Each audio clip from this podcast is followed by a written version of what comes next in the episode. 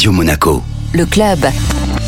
Chaque semaine, on se donne rendez-vous avec Guillaume Rose, directeur général exécutif du Monaco Economic Board pour découvrir les acteurs de l'économie monégasque. Bonjour Guillaume. Bonjour Benjamin. Aujourd'hui, j'ai le plaisir d'accueillir un père et son fils qui ont fondé une application tout à fait étonnante du nom intrigant de Pineapply. Alors il s'agit de Jean-Marc et Max Rich. On commence par vous Max. Pineapply, on peut se considérer comme un archiviste 2.0. Donc on modernise le processus d'archivage avec une plateforme multiservice de dématérialisation. Donc on fait de la conservation, de la signature électronique, euh, du transfert sécurisé, avec un niveau de sécurité particulièrement élevé grâce à un brevet français, européen et euh, nord-américain. Le principe de ce brevet, c'est de protéger la donnée en amont avant d'aller la stocker. Et pour faire ça, on découpe le document en confetti et on vient euh, chiffrer chaque confetti avec une clé différente. Grâce à ça, on arrive à assurer un niveau de sécurité extrêmement élevé, aussi bien technique que légal. Alors Jean-Marc, comment est né Pineapply Alors Pineapply, c'est une histoire née de par mon expérience en tant qu'expert du domaine de la démat archivage électronique, signature électronique depuis plus de 20 ans maintenant, par rapport à des manques identifiés et en particulier au niveau de la sécurité. Donc plutôt que de chercher des solutions qui n'existaient pas, bah, finalement j'ai eu une idée et c'est là qu'est né le brevet. Et ensuite c'est l'aventure Perfis qui a permis effectivement de, de développer cette euh, solution avec aussi, euh, et là c'est quand même important de le préciser, une aide importante de, de Monaco à travers en particulier Monacotech. Donc on a eu cette chance de pouvoir intégrer Monacotech et c'est vraiment un outil euh, qui nous a beaucoup beaucoup aidé parce que nous sommes tous les deux ingénieurs et ben,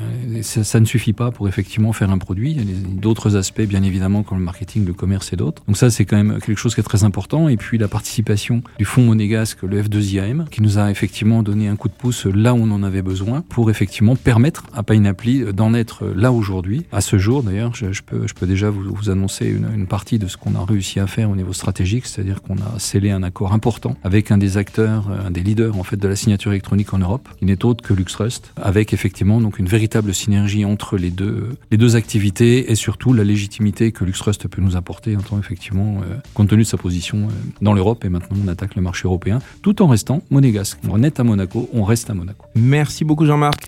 Le club Radio Monaco avec le Monaco Economic Board, accélérateur de votre développement en principauté comme à l'international.